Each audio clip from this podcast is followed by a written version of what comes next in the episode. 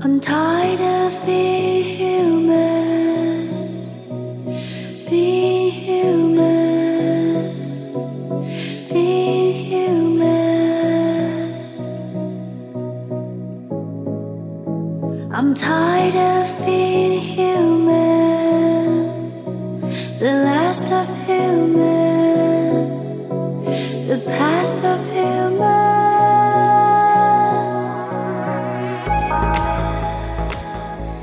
欢迎大家来到安赛波，我是主持人救赎君。然后我们这一期呢有点特殊，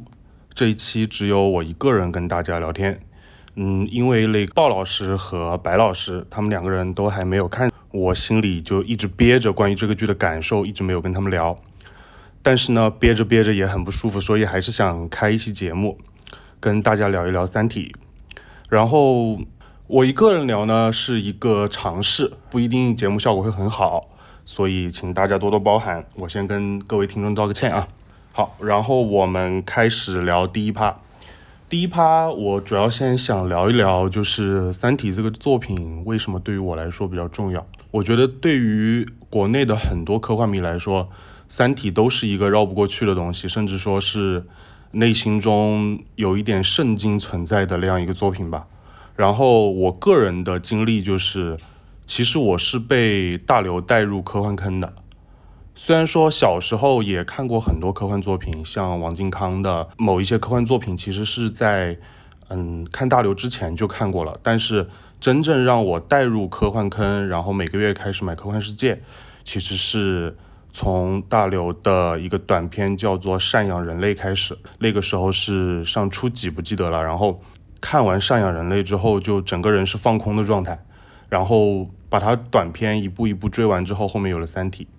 当时我记得《三体》是高一的时候在《科幻世界》杂志上连载的嘛，到了后面的另外两部《黑暗森林》和《死神永生》，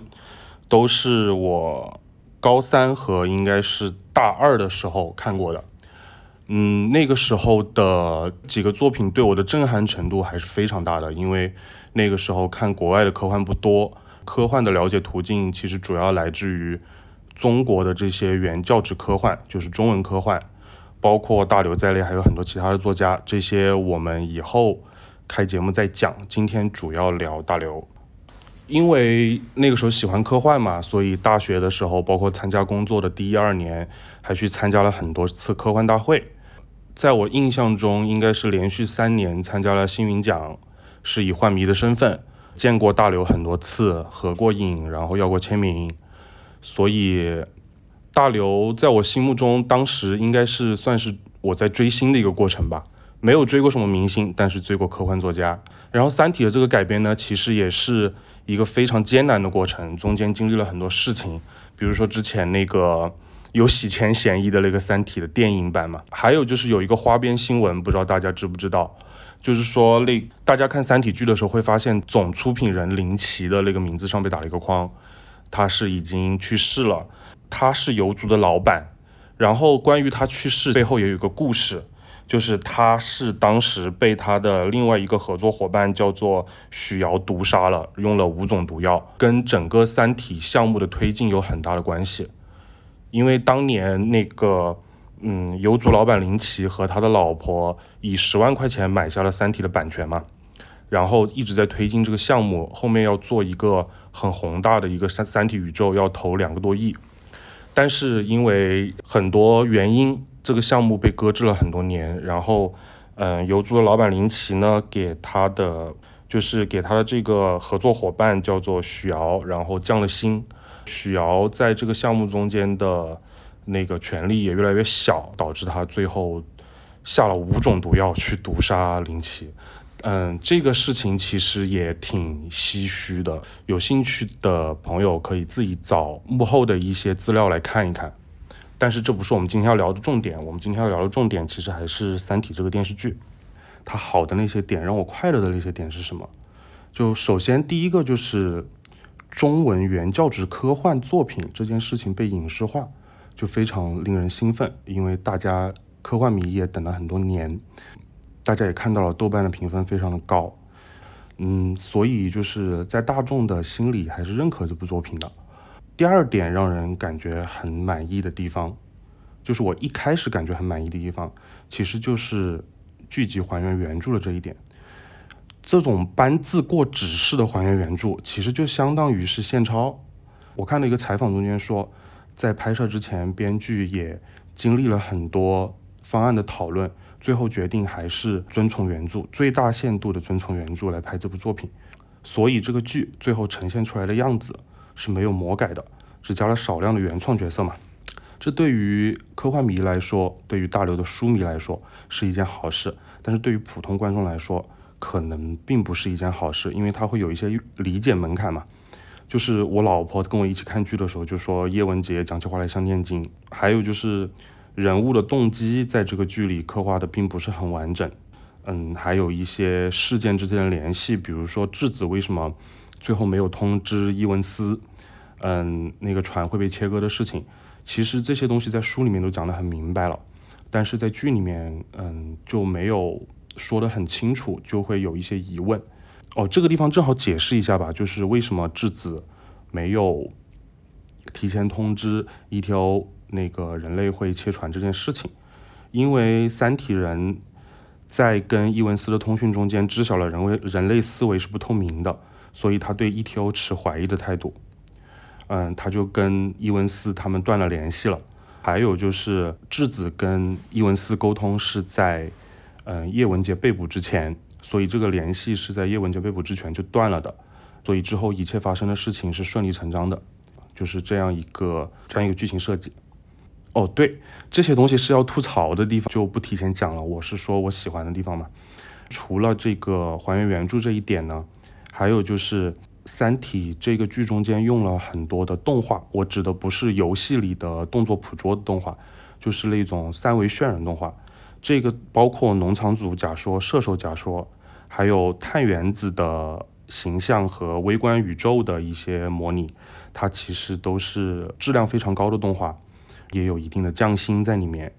嗯，我在站酷上面有看到过做动画的团队，他有把从概念设计到渲染的步骤图都放在站酷上，其实确实是非常用心，而且是充满了热爱的。大家有兴趣可以自己找来看一看。还有我比较喜欢的一点就是《古筝行动》，《古筝行动》它的拍摄其实是有非常大的难度的。嗯，就是在幕后花絮中间不是有说到很多地方是实拍嘛？他们因为没有参考，所以就找那种没有参考去做渲染，所以就找找了一些真实的钢材，然后去做挤压、做模拟变形。嗯，这些东西都挺敬业的。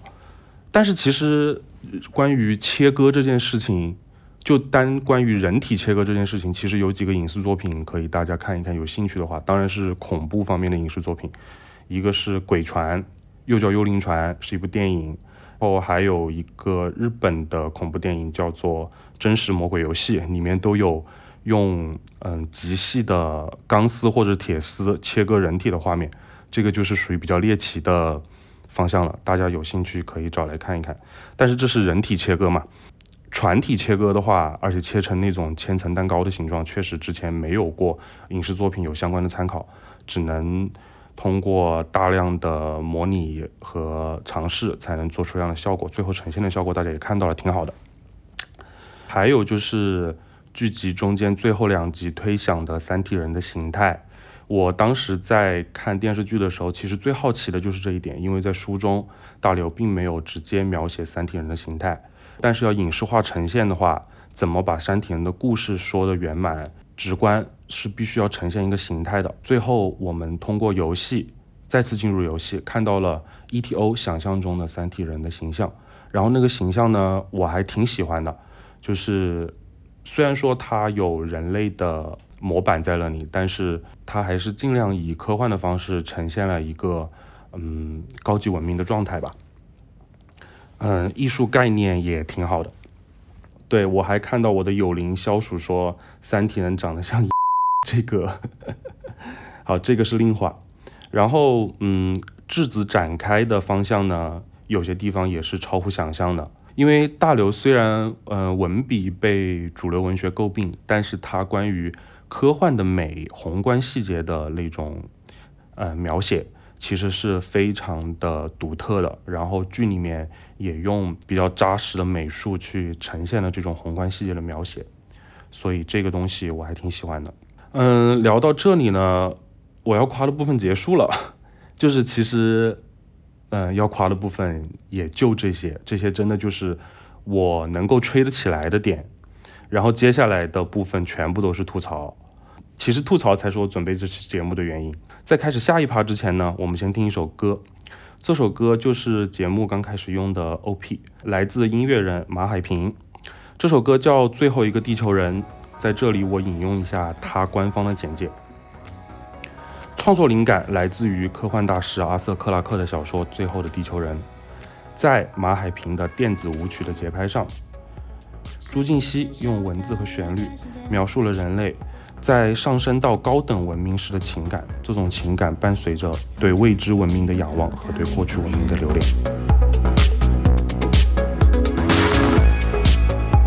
跨过了世纪，跨过了十年了，再去寻找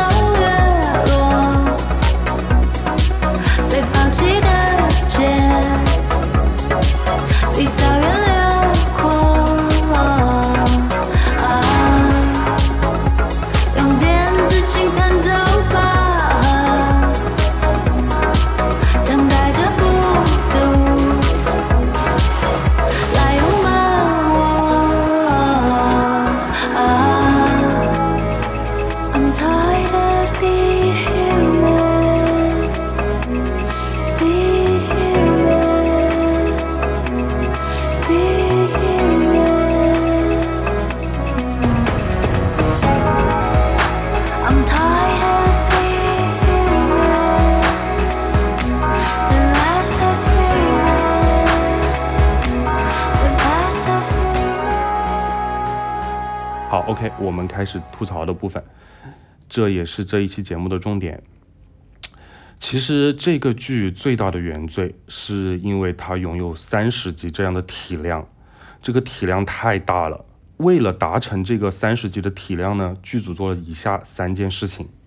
就像三体人封锁地球科技做的三件事一样。好，OK，第一件事情就是加塞大量的重复镜头。啊，我先声明一下，我就是被美国电影和美国电视剧培养起来的看片审美，所以以下内容可能会有一些偏颇。如果你的意见和我的不一样，那就以你的意见为准，好吗？好，OK，我要先拐个弯聊一聊日剧，就是我作为被美剧培养起来的观众，我不太能接受日剧的节奏，是因为日剧的每一集开头都要放上上一集大概五分钟的内容吧。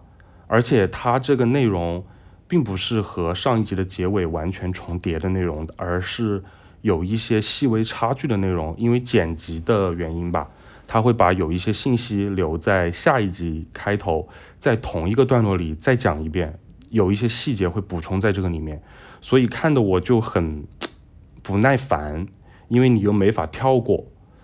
而且又跟上一集的结局大概有百分之八十的相近，所以就。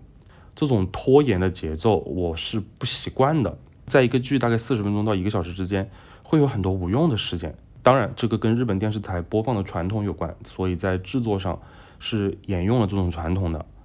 嗯，但是你看，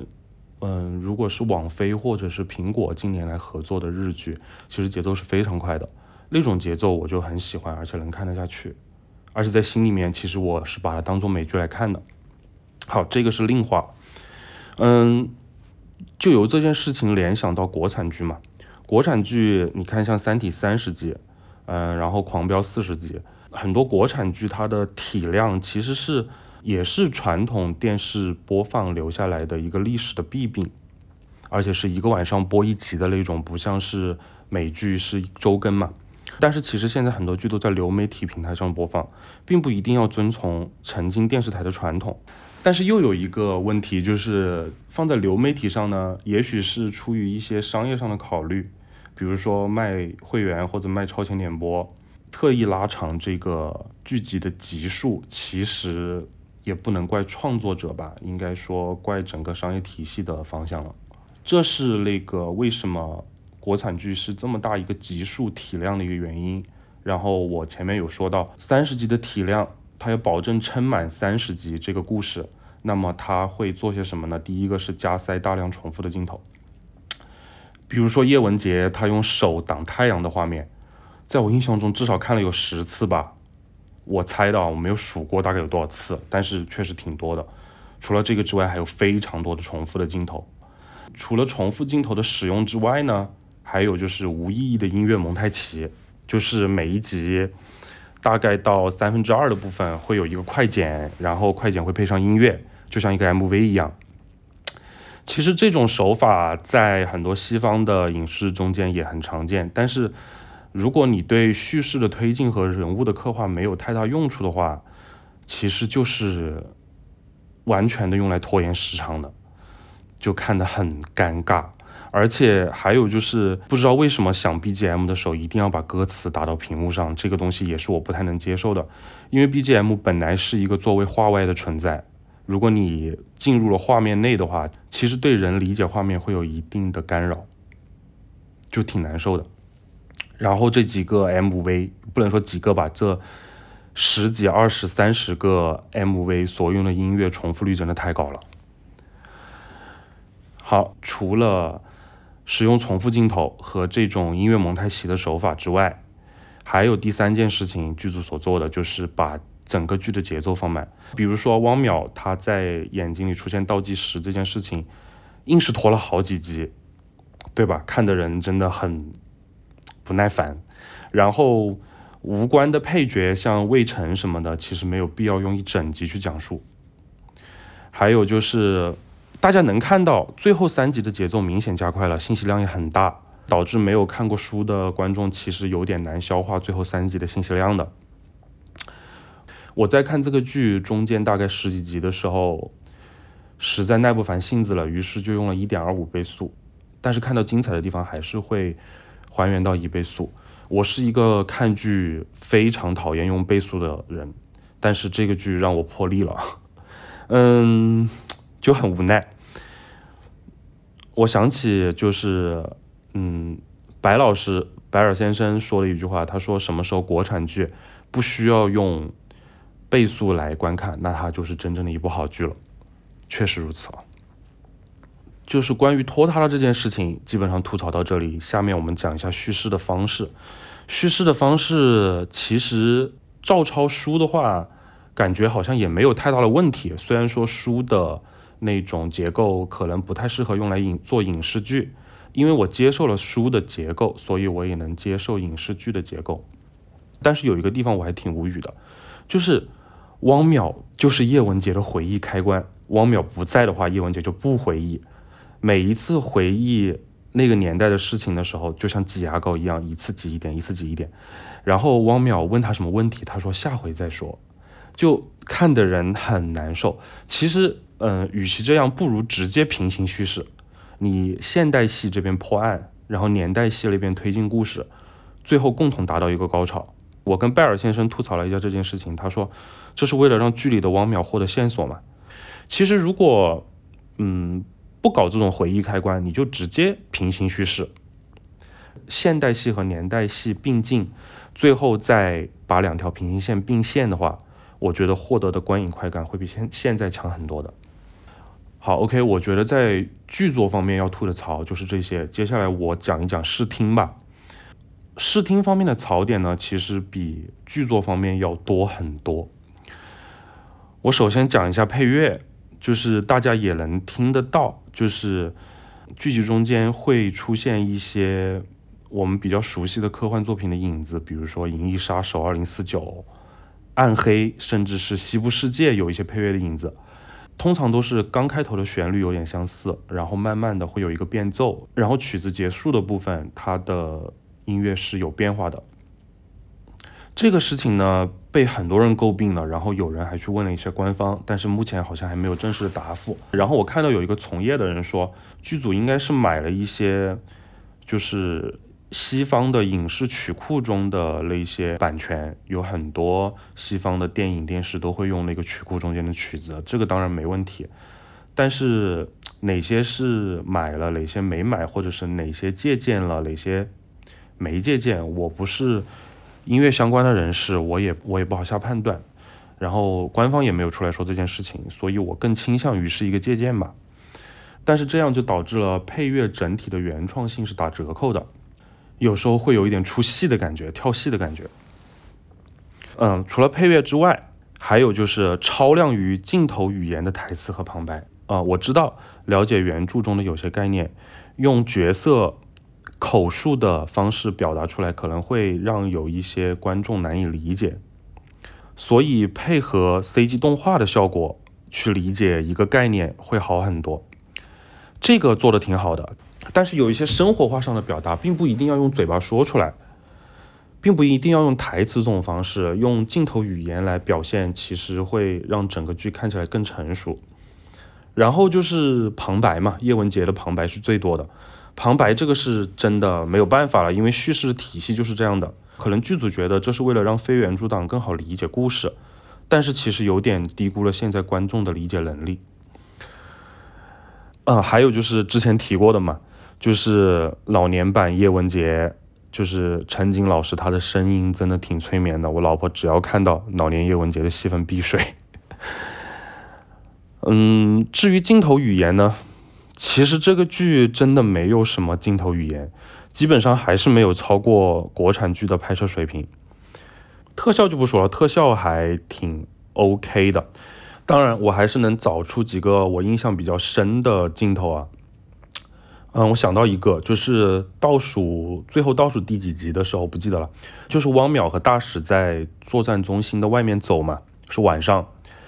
他们在走的时候，后面有一个老人在抖空竹，影子被光线拉得很长，然后还有小孩在那玩。就是这个镜头就表现了汪淼和大使，他是知道真相的人，然后知道真相的人以一种很复杂的，嗯，正在试图去理解某种宏大的心情走过去了，然后普通老百姓还不知道这个世界发生了什么，仍在做自己想做的事情，在玩乐，这个对比挺好的。然后这一段长镜头。不能说长镜头吧，这段固定镜头也拍的挺美的，这是我能想起来的镜头语言。但是这种好的镜头实在是有点太少了。哦，我想起来还有一个，就是在古筝计划的时候，嗯，有一个无人机跟拍的跟随镜头，先是从水面开始飞，然后镜头拉高，呃，围绕着船体，从船体的外部飞到了内部。这个好像在 ETO 聚会的时候也用了类似的拍法。这几个用法呢，不能说很时髦，但是至少让这个剧在镜头语言方面不土了。对，豆瓣有一个评论，就是说这个剧有一股土味。我觉得在视听方面用这个词用的还挺准的。除了镜头语言、台词、旁白、配乐之外，哦，还有就是服化道。其实大家说大刘的小说中间还有很多科幻小说，不仅仅是大刘的原因嘛，在黄金时代的很多科幻小说也是这样的，人物只是一个符号，用来推进故事的工具，这个是毋庸置疑的，确实如此。然后影视剧的展开呢，因为这些演员的表演让人物活起来了，变得不那么符号化了，这是需要夸的地方。但是有一点让人无法忍受的就是。服化道实在是有一点太廉价了，比如说于和伟老师吧，于和伟老师可能因为太白嫩了，所以就特地为了出演大使，特地把脸涂的比平常黑很多，有点脏兮兮的感觉，有种日晒雨淋的感觉。嗯，这个也不是不好，因为他毕竟是一个做刑侦的多年的老刑侦，所以这个可能也是一个手法。但是问题是。他脸那么黑，但是牙齿还是很白。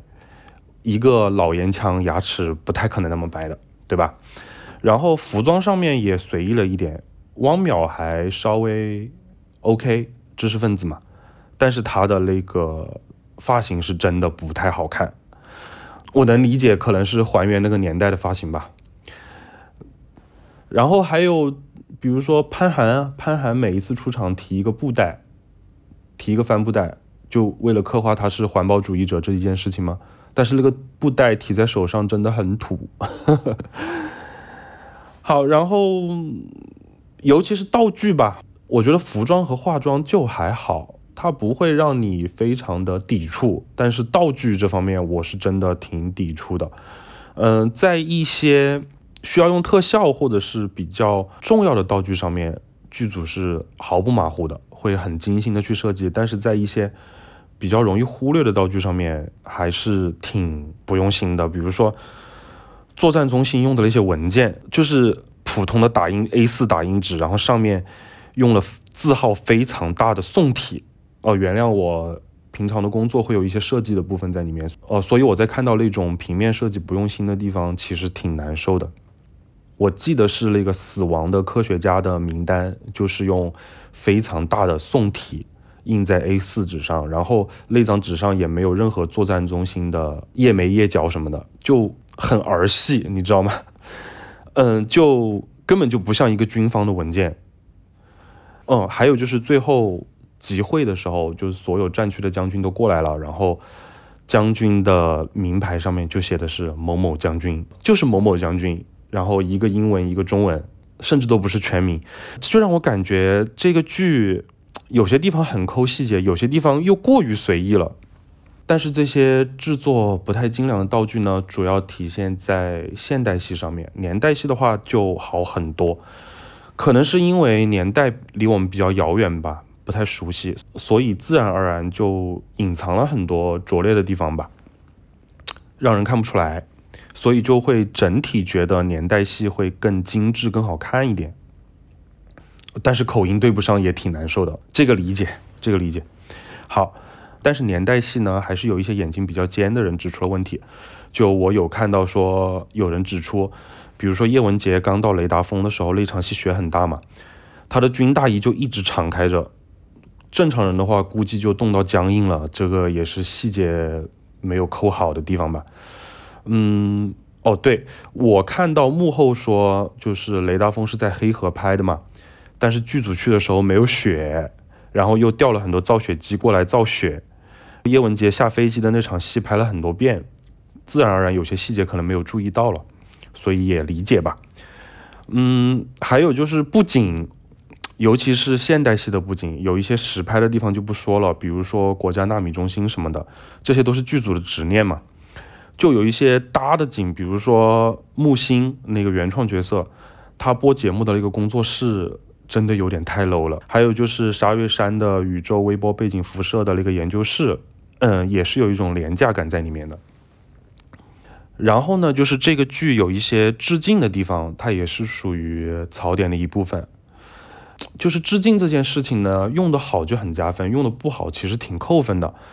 比如说在丁仪家和汪淼家都出现了红色、蓝色交替的那种打光，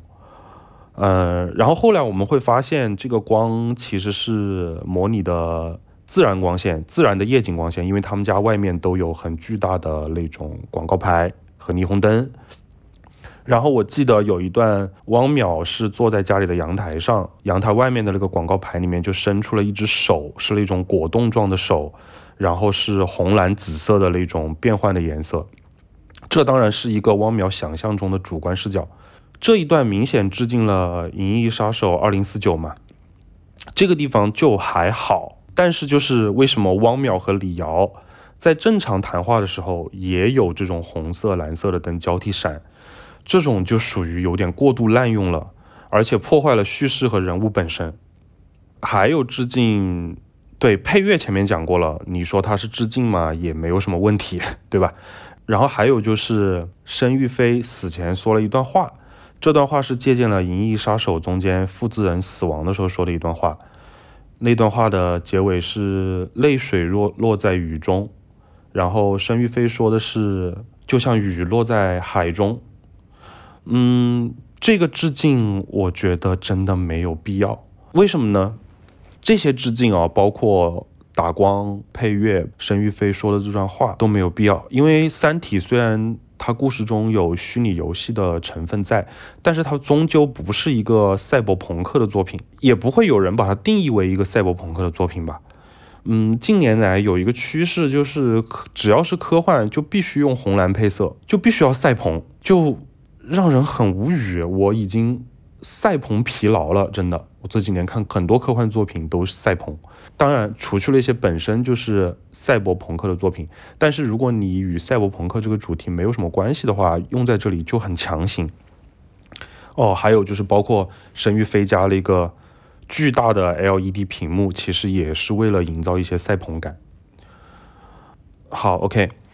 除了这些致敬之外，我还想说的就是这个剧组其实并不科幻啊。大家可能会问，为什么这个剧组他拍科幻还不科幻？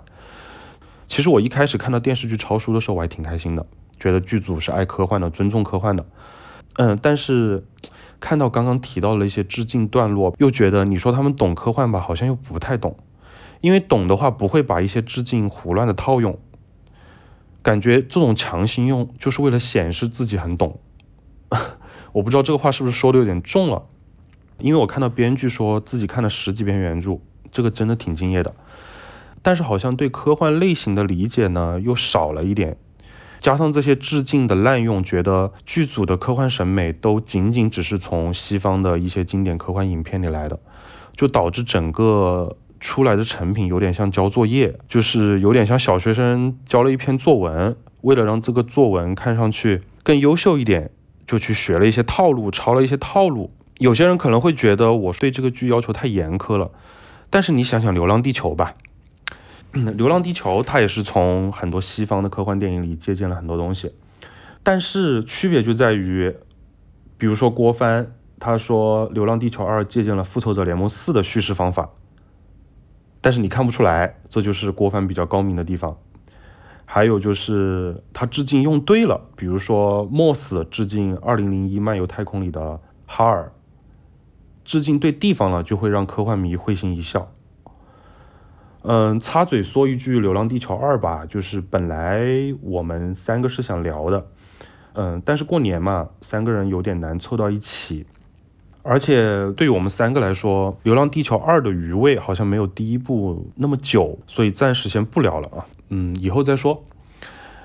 呃，然后我还想吐槽，就是不科幻就算了，有些地方也不是太常识。比如说，申玉飞要汪淼尝试着关闭纳米实验嘛，因为关闭了倒计时就会停嘛。然后那个关实验的过程呢，就拍了有好几分钟。关机器走人，然后人站成一排，这些都是为了仪式感嘛？但是为什么要关灯？就是那个灯，一个房间一个房间的关，灯关了，倒计时才停。问题是你关的是做实验的机器，跟关不关灯好像没有什么关系。这种就是为了仪式感而仪式感，又很拖延，就看得很难受。这种细节就像作战中心打印纸上面印宋体字一样，就是一个拍摄的常识问题，就很难受。哦，我想起来，然后还有一点就是在视听上需要补充一下调色和打光方面的东西啊。我先声明一下，我又在视听上吹毛求疵，其实是因为我这个观众比较难满足。嗯，客观一点讲，这个剧在国产剧中间视听做的还算不错了嘛。调色呢，大部分时间都没有什么问题。让我比较不适的地方是古筝行动的时候，为什么那个调色有点战狼的感觉？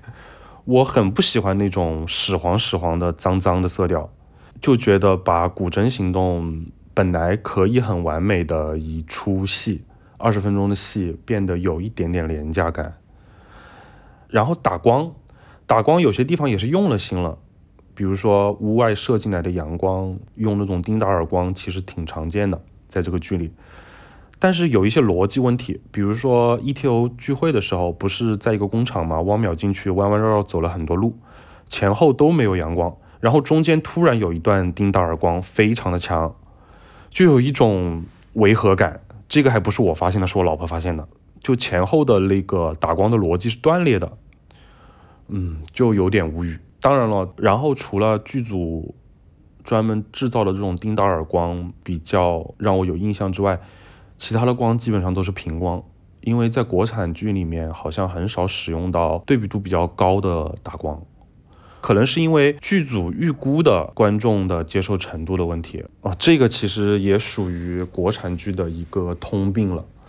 比如说，我记得几年前改编的金河在的《海上牧云记》，剧组一开始出了一个非常漂亮的调色的版本，但是那个版本在上了平台之后，被平台全部重新调了一遍，调成了颜色非常贫乏、对比度非常低的一种调色，更加高亮版本的一种调色，那种原本呈现出来的质感就完全没有了。所以，我觉得这一点也不能怪制作方。我觉得可能还是投资方和平台的原因吧。好，需要吐槽的点差不多就是这些。嗯，总体的感受我再说一说，就是刚刚吐槽的这些点，其实很大程度上是国产剧的一个通病。然后因为我被美剧培养起来，所以相对来说，在无论是剧作方面啊，还是视听方面，都会比较吹毛求疵一点。所以这是我的问题，好吧？这不是剧的问题。还有就是有很多人说理解嘛，就是因为这个剧的预算是比较低的，然后能做成这样已经不错了。但是我觉得有些点预算低不是理由，因为宁缺毋滥嘛。比如说现代戏的布景，你有些东西多了，其实完全可以拿掉，没必要去堆堆出来的东西，反而有一种廉价感。我看到有消息说爱奇艺即将改编《球状闪电》嘛，是陈思诚监制的。目前放出来的物料看起来呢，比《三体》剧组是有钱多了，但是我已经把期待降到最低了，因为那个剧有三十六集，所以你可想而知故事会被拉伸成什么样子。总而言之，我追剧的这个心情就在快乐和痛苦之间反复横跳，一会儿呢又为剧中间那些让人震撼感动的地方很快乐很兴奋，一会儿呢又为了一些粗糙的地方、不用心的地方搞得很痛苦。然后我在豆瓣评分的时候，在三星和四星之间犹豫了很久，最后还是打了三颗星，没有给四星鼓励分。然后我想了一下，为什么《流浪地球二》我愿意给四星鼓励分？其实《流浪地球二》我也是在快乐和痛苦中间反复横跳的，也是有摇摆的，但是最后还是给了四星，因为《流浪地球》整个系列它现在是有剧作上的野心的。就是郭帆搞的那些史诗级的框架，还有就是在闪回中间有很多隐藏的戏份，这些东西让我很期待接下来的故事，而且还让我想起来了扎导的规划精神，所以他是有很浓烈的热爱在里面的。然后《三体》呢，我当然相信《三体》的剧组是热爱科幻的，热爱《三体》的，但是抄书去改编呢，最后会发现其实是一个最保守的做法。也有可能剧组有一些顾虑和担忧，所以最后决定抄书。但是这种搬字过纸的做法真的很好吗？嗯，啊，也许是好的吧，因为现在豆瓣评分这么高，可能只有我是一个异类，给了三星。在我看完全部三十集之后呢，回想这个剧给我带来的痛苦的部分、纠结的部分，我仔细想了一下，其实释怀了。因为我的这些痛苦，是因为我的期待值端的太高造成的缘故吧。嗯，谁叫这个剧是《三体》呢？但是它也不过就是《三体》啊。在我回想，就是在大刘之后读了这么多经典的国外科幻作品，对于科幻这件事情，其实除了《三体》之外，还有很多很好的作品，没必要非得把《三体》当成一种。圣经一样的存在，不容许被玷污或者不容许被糟蹋的存存在。其实它本身也不就是一个科幻故事，虽然说它确实是一个很好的故事。我这么想就释怀了很多。哦，还有一点就是，其实看完国产版的《三体》之后，我反而更加期待网飞版的《三体》了。目前看 M D B 的信息，网飞版的《三体》应该是只打算拍八集。所以它的这个叙事节奏应该是很快的，而且在西方的一个影视工业的基础上，视听肯定是有保障的。至于剧作方面呢，肯定会有一些魔改，这个东西用屁股想都能想到。嗯，有人说想要想象一下《三体》在美国会被改成什么样子，不如看看美国人拍的《切尔诺贝利》，就知道苏联那个时候被黑成什么样了。但是我觉得退一步讲。我们不要怕被黑啊，就是我们不仅不要害怕被黑，而且要鼓励被黑，因为你接受被黑的这个过程，其实就是一种文化自信的表现嘛。这样一想的话，让我对网飞版的《三体》抱有一定的期待了，而且希望它能在今年年底或者明年年初播出。然后最后要说一句，虽然吐了这么多槽，但是还是想要说一句：中国科幻影视加油！嗯，仅限于影视哦，中国科幻文学不需要加油了，因为今年不是都办星云奖了吗？这个是另话了，这个回头再说。对于中国科幻电影和科幻电视呢，我还是更期待看到一些更小的改编。其实不一定要总是盯着这么大体量的故事去呃挖掘，还有很多很精彩的短篇小说。短篇小说在改编的难度上也会减少，而且故事也不一定要非常多的预算投入才能呈现出来。呃，所以希望今后的中国科幻作品也能够百花齐放，宏大的宏大，后细腻的细腻，这才是一个好的产业的状态吧。好，结尾我还想给大家分享一首歌，它是来自声音玩具的，名字叫做《新航者发现号》。声音玩具的歌呢，也是带着很强的科幻色彩的。它和我们 OP 用的马海平的电子舞曲营造的那种灵动和恢宏感不同，他们的歌里面总是带有一些凝望深空的忧郁感。嗯，我其实挺希望载体的电视剧在后面两季中能找他们来合作，声音玩具、马海平都可以。然后这首歌呢，我看网易云的评论说非常适合张北海的一首歌。然后歌词中间有一段我很喜欢：勇往直前，发现号，船长说你的目的地就在前方，不用担心旅途漫长，再短的一段航程。也不能够用一生的时间来计算。最近的下一站，也在一百六十七光年的阿尔法行星之外。忐忑不安的我闭上双眼，祈祷着能够从休眠中醒来。孤独星航者发现号，再见吧，再见吧。联盟最后一艘远行的方舟。向河外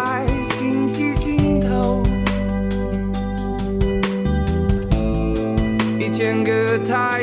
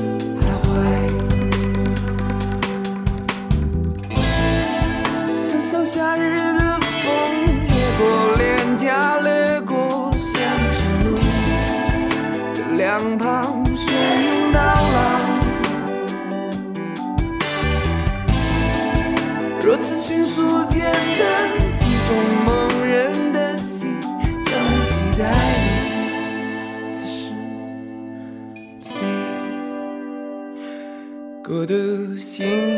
安着发现号，再见吧，